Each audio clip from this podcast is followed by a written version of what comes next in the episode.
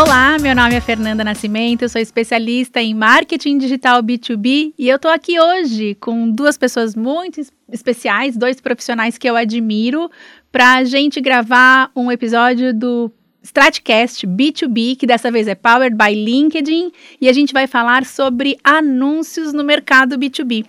À minha esquerda está Patrícia Leca, que ela é Sales Manager para mercados emergentes para soluções de marketing do LinkedIn. Bem-vinda, Leca. Feliz de ter você aqui. Obrigada, Fê. É um prazer participar. Obrigada pelo convite. E à minha direita tenho o Rafael Maia, CRO, Chief Revenue Officer da Flash. Tô apaixonada pela Flash, já te falei isso. Rafael, obrigada por você estar com a gente. A gente quer descobrir o que tem de diferente aí nesses seus anúncios. Não, obrigado pelo convite. É um prazer estar aqui. Espero poder ajudar um pouco. Muito bom, bom. Gente, tô, tá prometendo esse episódio e eu queria começar essa nossa discussão perguntando para vocês se é tudo isso mesmo, né? Porque esse eu preciso de ads nas minhas campanhas, porque a gente encontra com muitos clientes que são B2B e que simplesmente não conseguem acertar as campanhas, desistem, fazem mais do mesmo e não conseguem chegar a resultados superiores.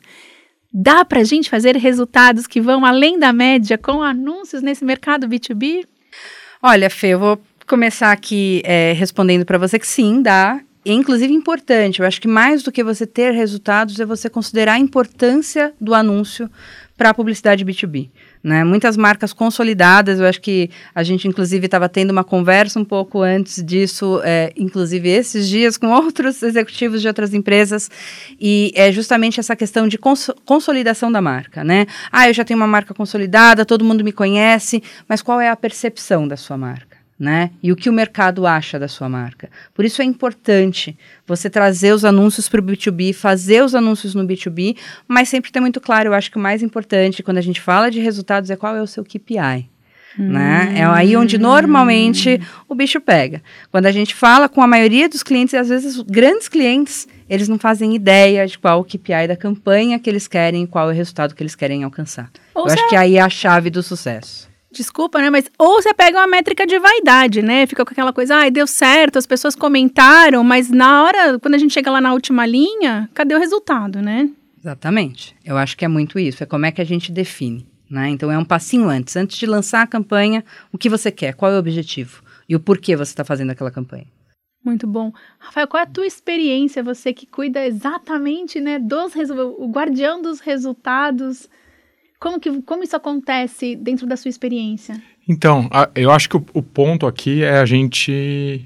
Acho que é um pouco do que a Leca falou sobre objetivo. É a gente ter um objetivo claro e entender o que, que cada ferramenta vai ajudar nesse objetivo. Então, assim, acho que você é, investir numa marca, o meio que você vai investir é muito importante, mas no final de tudo, você tem que alinhar o objetivo, alinhar o objetivo com o investidor, alinhar o objetivo com a empresa.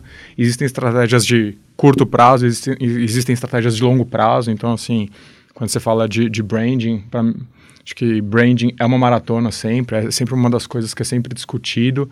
Mas eu acho que o, o mais claro é ter o objetivo. Aí, a partir do objetivo, ver como que você vai avaliar o objetivo, porque também você não pode falar, eu vou investir por 10 anos numa marca, eu não, não sei onde eu quero chegar. Mas, assim, por que, que você quer investir por 10 anos? E acho que o último passo é justamente você ver qual é o meio. Porque se você sabe qual é o seu objetivo, aonde você quer chegar, aí você pode avaliar o meio e ver qual é o meio que vai chegar no objetivo naquele custo que você precisa, naquele tempo que você precisa e naquela qualidade que você quer avaliar. Você trouxe, acho que, dois pontos que eles são bem interessantes, né? Quando a gente fala de anúncio, que um é, não dá para colocar todos os ovos na mesma cesta, né? Então não dá para a gente achar que uma, uma campanha só, uma mídia só, um tipo de anúncio só vão fazer o verão todo para gente. É importante essa distribuição, essa diversificação dos anúncios e também o teste AB, né? Você trouxe, olha, vamos testar, ver qual é o resultado é, e aí fazer novos investimentos ou trocar. Porque não tem muito certo e errado quando a gente fala de comportamento, porque afinal de contas o, o, os anúncios eles colocam a gente na frente do consumidor, mas o consumidor é que vai se comportar favorável ou não à mensagem que a gente está enviando. Tô certa? Eu acho que, na verdade, é, é, é, é, isso e além, né, Fê? É muito também, de novo, é, não só os ovos na mesma cesta, não só o consumidor, não só o seu público-alvo ou a sua persona, né? Mas é a mensagem que você quer no momento que é o ideal para ela, Né? Através de qual mídia? Não é porque não é não só os anúncios, não só o teste AB, não existe receita de bolo, por isso que é sempre importante testar. E também em qual é a mídia ideal naquele momento de consumo daquele, uhum. daquela persona, daquele consumidor, daquele usuário. Né? É, não é porque é uma campanha de B2B você não vai você vai trabalhar com uma única plataforma, não é porque é uma campanha de branding você vai fazer só através de um canal. O offline complementa o online, hum, né? Não vale a pena só colocar no ah porque tem muito essa questão, ah, o, brand, o, o branding eu só faço no online, é, no offline, e o, a performance, porque é onde eu consigo metrificar, eu só faço no, no virtual, né? Eu só faço no online. Não, né? Como é que isso se complementa? Como é que a gente consegue trabalhar todo esse funil em todos os momentos, mas também diversificar não só a mensagem, o, AB, o, o teste AB, o público, a persona, mas também o canal né? E cada um tem o seu momento dentro dessa jornada. Então, vou, já que a gente trouxe a persona para essa conversa, é, quando a gente fala de mercados B2B, de campanhas B2B, normalmente a gente foca, né? O cliente tem a expectativa da gente focar essa campanha num decisor que tem um cargo hierárquico alto, né? Porque ele é, o, na verdade, quem vai assinar o cheque, quem vai, né? Que vai fechar de verdade com a gente o contrato. E aí, nessa questão, eu tenho sido muito impactada pelas campanhas no LinkedIn da Flash. E eu adoro a ousadia da Flash de focar no usuário do cartão e não no decisor. Para mim, é uma das primeiras vezes que eu vejo no LinkedIn, né, é, o foco no usuário e por isso eu acho genial. Eu vou até te confessar, Rafael, que eu e a Alec, a gente já conversou sobre sobre esse impacto positivo que a gente tem como estrategista de marketing no caminho que vocês estão seguindo. Conta pra gente um pouquinho é, como é essa modificação, como é que é essa, essa diferença de foca no decisor ou foca no usuário dentro do B2B tem dado certo para vocês? Então, tem dado muito certo para a gente, mas eu acho que assim, começa, volta para o ponto do objetivo, né? Então, qual é o objetivo? É, é um, a gente oferece um benefício que é novo, então eu quero que as pessoas saibam. Todo RH é um usuário também, então todo mundo tem um, tem um cartão de benefícios, então todo RH é um usuário, já passou por frustrações, então é uma verdade que funciona para todo funcionário, para o gestor ou para o funcionário que acabou de entrar na empresa. E, acho, e o ponto é a gente mostrar que o benefício ele é bom para todo mundo. Então, assim, a Flash do começo há três anos e meio, quando a Flash começou, ela começou justamente dos fundadores da Flash, entendendo um pouco quais eram as dores do RH. E entendendo que, por mais que você tivesse um cartão que pudesse passar em qualquer estabelecimento, que seja aceito em qualquer lugar, o RH tem outras dores também. E aí eu acho que a gente tem comunicações diferentes com objetivos diferentes. A nossa campanha é para mostrar para todo funcionário que existe um benefício muito melhor do que, do que ele tem e a Flash chegou para oferecer isso para o funcionário. Então, por isso que ela vale mais do que vale, porque a gente acredita que liberdade é mais do que um benefício, que não faz sentido para o funcionário ir numa praça de alimentação num shopping e procurar qual que é o restaurante que aceita o benefício dele. Então é um pouco do que a gente entendeu que a gente precisava comunicar com, com o funcionário. E para o RH, quando a gente fala com o RH, a gente tem outros fatores que podem ser tão emocionais quanto ele, que já tem um benefício, mas também podem ser mais funcionais. Então, a gente tem uma campanha também que a gente lançou, justamente falando com o RH, onde a gente entrevistou os nossos RHs e 62% deles falaram que ter flash diminui a saída de talentos da empresa. Então ajudou eles a combater a turnover, que é uma outra dor do RH. Então, tudo que a gente faz na Flash, a gente ouve muito, não só o usuário, mas também o RH, para entender como o que, que tem valor para eles e como que a gente pode adicionar valor para eles. Então, acho que a, a campanha a gente tem objetivos diferentes, né? Então, para o RH, além de oferecer um benefício que tem uma aceitação muito boa, eu também falo de uma outra dor deles, que é a questão de, de retenção de funcionários, que nunca esteve tanto em discussão para o RH. Então, a gente quer ajudar nos dois lados aqui. A gente acha que é o, o segredo é justamente a gente ter um produto que seja bom para todo mundo. Seja bom para o funcionário, seja bom para a empresa que contrata, seja bom para o estabelecimento que aceita o benefício. Então, assim, é uma rede de aceitação super grande, você não precisa mais ir num posto de gasolina e perguntar se aceita o seu vale combustível. Qualquer posto de gasolina que aceita cartão aceita flash. Então, isso é mágico, inclusive para o dono do posto. Nós voltamos então aqui, falamos da questão do planejamento, falamos do foco no usuário e vocês mostram é, o quanto vocês conhecem, escutam os, as, os possíveis decisores e influenciadores né, dentro do processo de vocês. E eu acho que quando a gente fala, é, quando a gente entende o cliente e leva na mensagem o que ele deseja consumir, o que ele, né, o que de fato faz sentido para ele, é, aí a gente consegue resultados de engajamento, porque a, as ferramentas, os anúncios, eles conseguem levar as nossas mensagens para a pessoa que a gente quer, e nisso o LinkedIn é muito bom como ferramenta, mas se a minha mensagem não for adequada, não conversar com o momento dele, né, no uso da, da plataforma, então não adiantou nada, perdi meu dinheiro, porque eu cheguei lá e não mandei a mensagem certa, não engajei, e ele não, não levar esse, esse usuário para decisão ou para influência.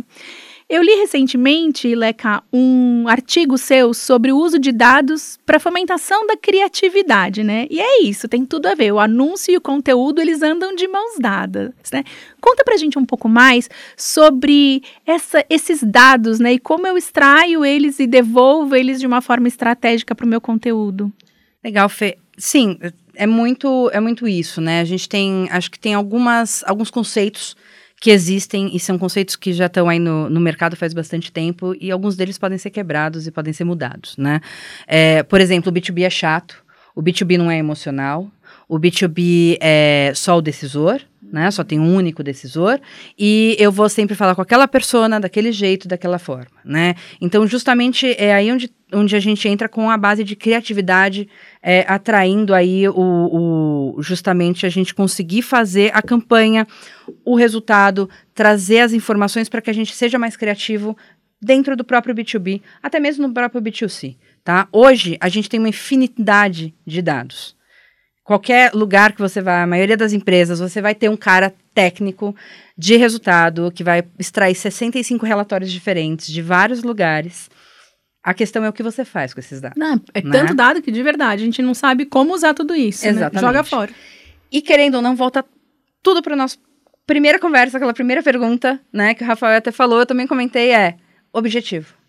Então, você vai analisar esses dados e você vai tratar esses dados com base no objetivo que você citou para sua campanha. Então, é percepção de marca, é como a minha marca está é, tá sendo trabalhada, é o que eu quero entregar, é a pessoa com quem eu quero falar. Como é que a gente vai analisar esses dados para entender justamente essa persona, para entender quem são esses influenciadores, que no caso a Flash faz brilhantemente. Então, como é que a gente vai trabalhar todas essas informações para a gente chegar e fazer uma parte, e aí eu acho que essa é a parte legal aqui, que não é bit boring, né? Pode ser uma coisa mais fun. Então, como é que a gente pode trabalhar o B2B de uma forma que também vai impactar, vai ser efetiva, mas ela não necessariamente precisa ser uma coisa chata. Né? Então você vai interpretar todos esses dados. Você pode extrair de uma plataforma terceira, você pode extra extrair de uma tag que você tem instalada, você pode extrair do seu CRM, você pode extrair todos esses dados com a combinação desses dados, com base na sua persona e no seu objetivo, é onde você começa a trabalhar. Então a gente fala também de processo de decisão de compra. O, o que o Rafael comentou agora é essencial para qualquer empresa, seja ela B2B ou até B2C. Você, a gente tem muito aquele conceito de eu conheço meu produto, eu sei o que o meu cliente quer, eu sei o que ele vai comprar e eu sei como ele vai comprar. Mas você foi atrás de perguntar, você uhum. fez a pesquisa, você falou até mesmo com o seu time de vendas interno, né? A gente até estava conversando sobre isso outro dia. Você às vezes não tem a, a você não consegue ir para a rua e fazer uma pesquisa, porque muitas empresas realmente não têm esse porte, às vezes não conseguem trabalhar dessa forma. Mas você tem uma pessoa perfeita para trabalhar isso dentro de casa, o seu time de vendas ele está na ponta.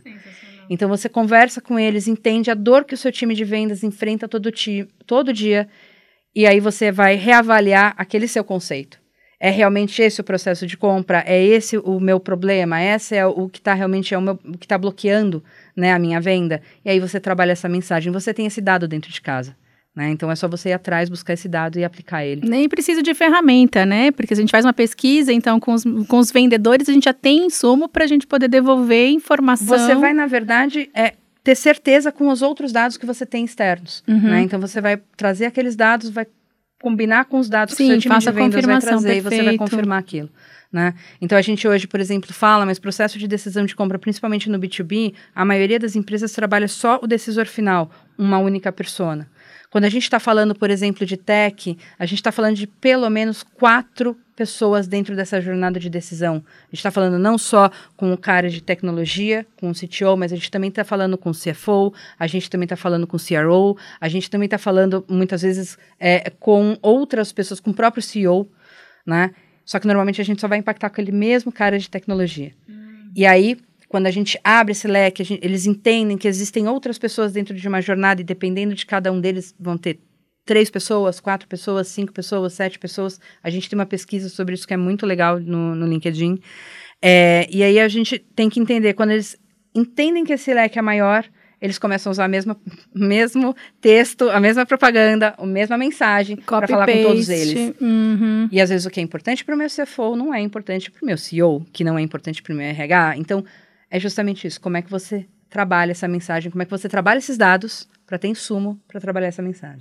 E cada um é, é, a gente sempre fala, né? Quando a gente vai para o LinkedIn, mesmo que a gente tenha um cargo na empresa, a gente vai como pessoa física, né? Eu vou para resolver os, os, problemas da minha carreira. E aí eu levo os meus dilemas, muitas vezes pessoais. Por isso a, a comunicação humanizada é tão relevante quando a gente já, né, hoje já nos mercados B2B. Rafael, como que é essa utilização para vocês dos dados? Como vocês... Eu, eu fiquei lá fuçando, né, as campanhas de vocês, fui entender como vocês fazem e vi as tags, vi as UTMs, vi que é tudo muito bem amarradinho. Achei é, tá muito bem construídas as campanhas de vocês. A gente percebe que vocês têm uma coleta, uma captura de dados muito interessante. E como que vocês devolvem isso para as campanhas? Então, acho volta para a história do objetivo, né? Nosso time de growth é muito bom com número e muito bom analiticamente. Então acho que a, a gente tem a gente montou um time que é não só respira dados, como usa esses dados para entender como que a gente faz para para continuar crescendo, para otimizar, para testar diferentes mensagens em diferentes momentos. Então, um pouco do que a Leca falou, quando, quando você fala de B2B, quase sempre o processo de venda não é que nem um, um chocolate que eu posso uhum. descer no mercado e comprar. Então o processo de venda ele é mais longo, eu preciso entender qual, qual, que é, qual que é a mensagem que eu tenho que passar em cada etapa do processo. Então nosso time trabalha muito bem com isso e ele entende muito bem o, como que a gente pode, pode testar. Então, assim, eu sou muito fã de dados, eu acho que é, minha carreira, até se olhar no meu LinkedIn, eu comecei trabalhando em empresa de pesquisa, né?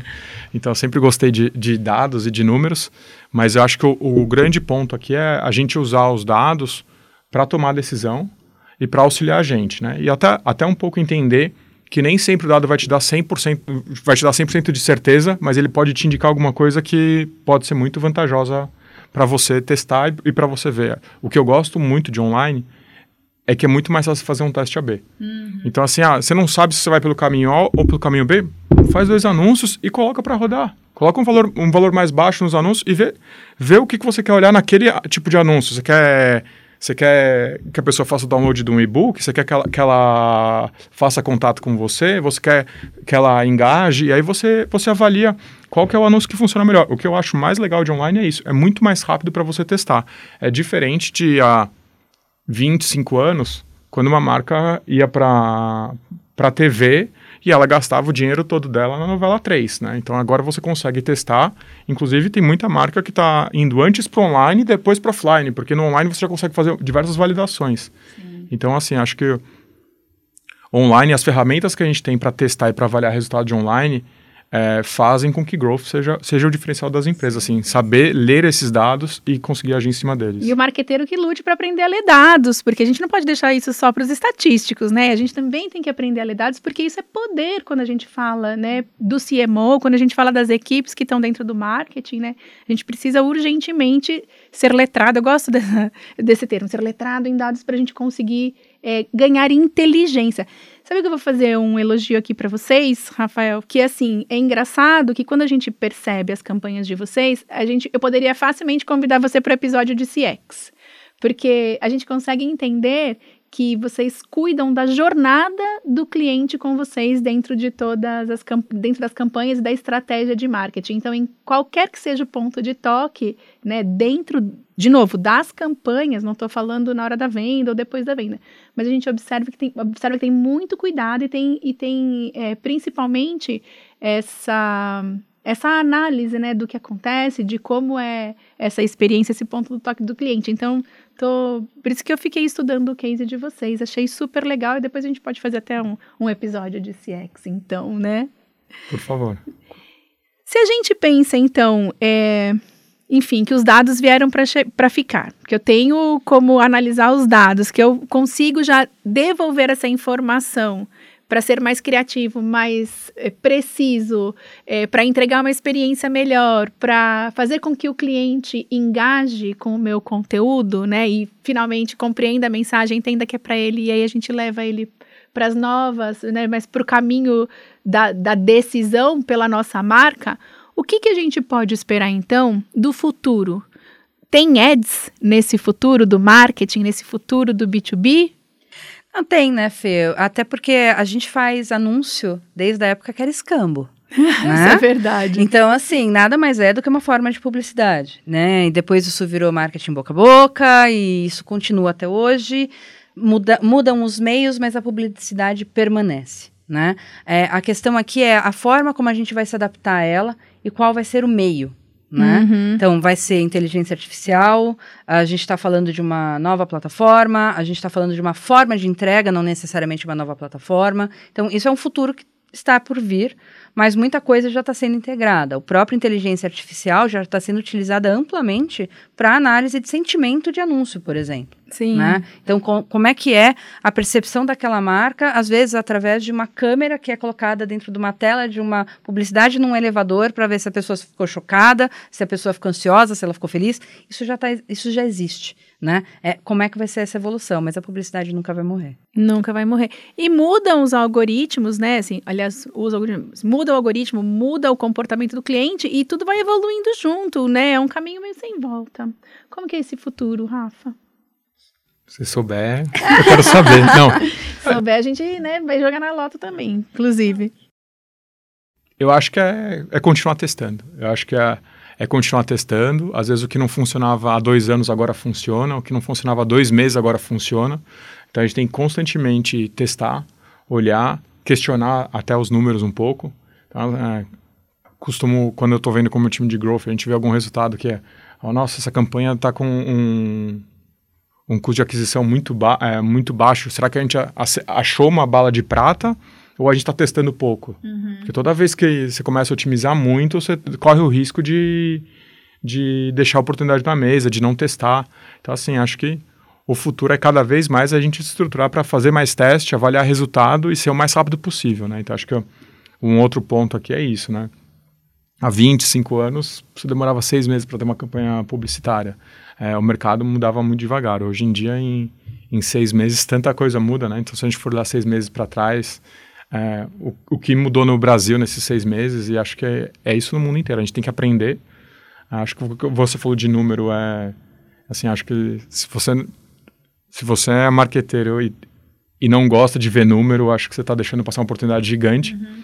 porque acho que é, é importante. Assim como acho que o, o marqueteiro tem que saber ver os números da empresa, né? No final de tudo, marketing é uma área da empresa, to, toda a empresa tem que funcionar junto, e acho que é, é, importante a gente ver número em todo momento na empresa, porque é, é o que é o que dá o resultado da, da campanha, é o que mostra se o investimento está dando certo ou não. De novo, volto para a história do objetivo, né? É o que mostra se a empresa está caminhando é, em direção ao objetivo, na velocidade que ela acha que é possível chegar naquele objetivo. E falando dessa forma, até voltando um pouco, né, para o que a, a Aleca já tinha trazido aqui, nesse futuro marketing e vendas andam de mãozinhas dadas? Finalmente! é o sonho, né? O sonho de todo marqueteiro é ser o melhor amigo do vendedor, e do vendedor é ser o melhor amigo do marqueteiro. Nem sempre flui dessa forma, mas nesse futuro a gente tem marketing e vendas bem juntinhos. Eu acho que é o passo, é, é os passos que já estão sendo tomados. Né? É, o, é o caminho que já está sendo seguido. A empresa que se conectar mais com o seu time de vendas, a parte de marketing, se conectar mais com o seu time de vendas, vai ter mais sucesso. Né? E como o Rafa falou, a, a, hoje em dia a gente tem agilidade, né? Então se conectem, se falem, né? Troquem figurinha, porque é cada vez mais importante. É daí que vão sair as ideias, é daí que vão sair os inputs, né? Então o time de vendas que vai poder falar, olha, isso aqui está dando certo, isso aqui não está dando certo, isso aqui é o que a gente está ouvindo da, uhum. aqui na, na ponta, Né? E o time de marketing que just, justamente vai poder trazer, inclusive, esses insights, analisar esses resultados e falar, cara, esse daqui é o melhor canal, esse daqui é a melhor forma, confie em mim e vamos junto. Então, sim, é necessário. E eu espero realmente que no futuro eles caminhem de mãos dadas. Como você vê isso, Rafael? Eu acho que já caminham hoje, tá? É, lá na Flash eu olho tanto para marketing quanto para vendas. Sou responsável pelos dois. Costumo falar que eu sou o gargalo. Porque quando eu estava em marketing, você falava que era vendas que não tinha fechado. E quando eu estava em vendas, eu falava que era marketing. E agora mas... não tem para onde fugir. Então, exatamente. Agora eu sou o gargalo. Mas não, mas é, eu, eu acho que tem que andar junto. Porque no final de tudo é a receita da empresa. A receita da empresa ela pode vir por um investimento maior em mídia, ela pode vir por um investimento maior numa força comercial. No final de tudo, a receita vem pelo, pelo caminho e essas duas áreas são responsáveis por gerar receita. Então, assim, acho que é, B2B é uma oportunidade muito grande de marketing e vendas andarem cada vez mais juntos e até se fundirem, assim, porque acho que no final de tudo é, a campanha de growth ela quer trazer o lead uhum. para gerar venda. Então a gente a gente está falando de venda o tempo todo, é só um estágio diferente do funil. Mas é, e eu acho que eu tenho que andar junto, senão não dá certo. E acho que o B2B é uma oportunidade muito grande, né? É diferente quando você está numa empresa de B2C, que você fala com o consumidor e ele precisa ir para um lugar é, comprar, ou ele precisa entrar num site para fazer uma transação. Aqui o, quem tá, você fala com o consumidor e o comprador está falando com, com o vendedor ao mesmo tempo. Então você, você precisa falar junto, você precisa ter a mesma mensagem. E são, são é, na verdade, habilidades complementares, né? Eu, eu, acredito super no futuro coletivo e eu acho que a gente está vivendo um momento em que, principalmente, a, a, eu, por exemplo, sou geração X. Né? Então, a gente tem que desconstruir o que a gente aprendeu lá quando eu comecei a minha carreira de marketing, que a gente tinha as áreas meio rivais, assim, né? É, a gente não concordava muito. Então a gente tem que desconstruir, sim, né? Tem que olhar para as habilidades complementares. Acho que você foi brilhante na sua colocação, Leca, quando você fala, olha, vendas podem, podem trazer é, insights que marketing não percebeu. Marketing, né? Porque também está muito mais, na maioria das vezes, está na leitura dos dados, como você também brilhantemente colocou, Rafael, trazendo insumo para que o vendedor consiga acertar o discurso, enfim, essa junção só pode trazer resultados é, mais impactantes, né? Gente, estamos, estamos vivendo uma nova era, né, dentro de marketing e vendas, isso é super legal. E já caminhando para o final do nosso episódio, que a gente, a gente fala, a gente passa tão rápido, mas foi tanta informação bacana que a gente trouxe aqui, que eu acho que vai ser super proveitosa para quem está escutando a gente. Eu queria que vocês, tem, como a gente falou lá no começo, tem muita gente que ainda não usa anúncio, né? Não usa ads para impulsionar os seus negócios B2B. Estou começando, né? Acho que a gente tem algumas, algumas dicas bem relevantes que elas foram trazidas, mas eu estou começando. O que, que eu faço? Eu acho que voltamos ao objetivo. Voltamos Antes de começar, ao objetivo. você tem a intenção, eu quero, eu preciso, para, faz seu planejamento, Pensa no seu objetivo, o que você quer fazer, o que você precisa fazer e onde você quer chegar. Como você vai metrificar isso, ou seja, qual é o seu KPI. E a partir daí você traça a sua estratégia pensando no seu calendário, onde você vai fazer essa publicação, por quanto tempo, quando, de quanto em quanto tempo você vai metrificar uhum. isso e acompanha e testa, testa e testa, porque não tem receita de bolo. O teste é o rei. O teste é rei. Rafa, eu não consigo ter uma equipe bacana como a sua de growth. O que, que, eu, que, que é essencial, então, para eu começar? Então, eu tinha um professor na faculdade que ele falava que você quer saber o que o consumidor pensa, pergunta para ele. Hum, excelente. Então, acho assim, você não precisa adivinhar. Pergunta para ele. Liga, uh, pode ser um café, pergunta, pergunta para o cliente o que, que, ele achou do café, o que, que ele melhor, melhoraria que, que tem outros cafés que ele gostaria que ele não encontra. Então, uhum. assim, acho que você ficar é, criando hipótese serve se você tem uma pesquisa para fazer uma validação de hipótese, mas toda essa hipótese, ela, ela, ela vem de uma conversa com o cliente. Então, assim, é, que eu falaria, não importa o tamanho do seu negócio, pergunta para o seu cliente. Uhum. O que, que, pode melhorar, o que, que ele sente falta, é, tenta ver se você consegue saber quem é o cliente que não é mais seu cliente. Então é muito importante você saber quem era o seu cliente, por que, ele desistiu de ser, seu, de ser seu cliente, como que você pode reconquistar ele. Então acho que tem... Acho que todo, todo mundo sabe o caminho, mas é, às vezes é, é difícil você falar, ah, tá, eu vou, eu vou, vou bater lá, perguntar se ele se importa de me falar o que, que ele achou. E acho que, ah, de novo, acho que o time de atendimento ao cliente é um time que é, pode ser muito rico, né? muito né? Rico. O cliente decidiu dedicar o tempo dele para ligar para você para resolver um problema. Ele quer que aquele problema seja resolvido Uhum. E você tem tudo para trazer ele para o seu lado e entender como que você melhora o seu produto para que ele fique melhor, aquele cliente possa virar um embaixador. De novo, ele decidiu dedicar o tempo dele, que eu acho que é o, o recurso mais escasso que a gente tem hoje é tempo, uhum. para ligar para você. Aproveita, ouve, pergunta para ele o que, que ele melhoraria, pede um minutinho a mais uma ligação. Tenho certeza que ele vai te dar um feedback que vai ser muito mais rico do que qualquer um, qualquer consultor pode, pode te falar. Sensacional. Eu adoro isso, né? A gente às vezes assume o que o cliente quer e era tão mais fácil perguntar. Ia dar menos trabalho, a gente ia gastar menos dinheiro testando, né? Enfim, eu não tenho como agradecer, Rafa, Leca. Super obrigado pelo compartilhamento desse conhecimento, gente. É, é muita experiência junto nessa mesa. Eu tô super contente porque eu acredito demais em anúncio, eu acredito demais em growth. E eu Quero convidar você para continuar com a gente aqui para os próximos episódios, mas antes disso, Leca, você quer deixar um recado final? Eu acho que é isso, Fê. É, vamos trabalhar em conjunto, né? Como o Rafa brilhantemente trouxe, é o objetivo único da empresa, a gente trabalha por um bem comum. Acho que trabalhar junto é o negócio. Pergunta, não assuma, né? É, e vamos testar.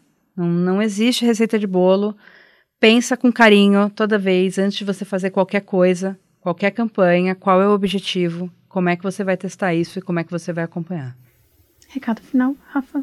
Só, Só se você não tem flash, procura a gente. Não faz sentido nenhum você ir num restaurante e perguntar se ele aceita o seu o seu vale refeição, porque se é um restaurante ele deveria aceitar. Então qualquer restaurante no Brasil e no mundo que aceita Mastercard aceita Flash, então procura a gente no LinkedIn, eu estou aí online, e aí a gente fala com o nosso time comercial para oferecer para vocês. E se você não é do RH, pede para o RH que ele sabe o caminho. Obrigado. Obrigada, gente. Muito obrigada por estar assistindo a gente, escutando a gente. A gente se encontra no próximo episódio.